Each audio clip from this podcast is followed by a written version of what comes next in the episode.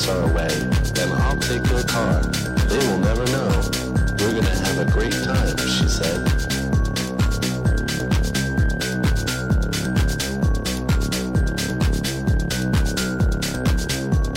And they drove over the George Washington.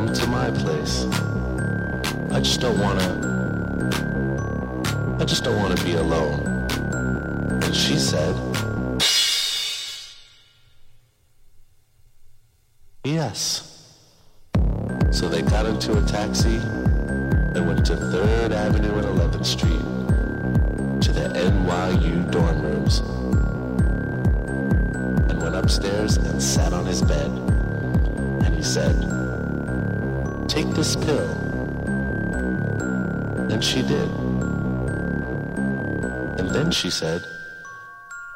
What did you just give me? Ecstasy, he said.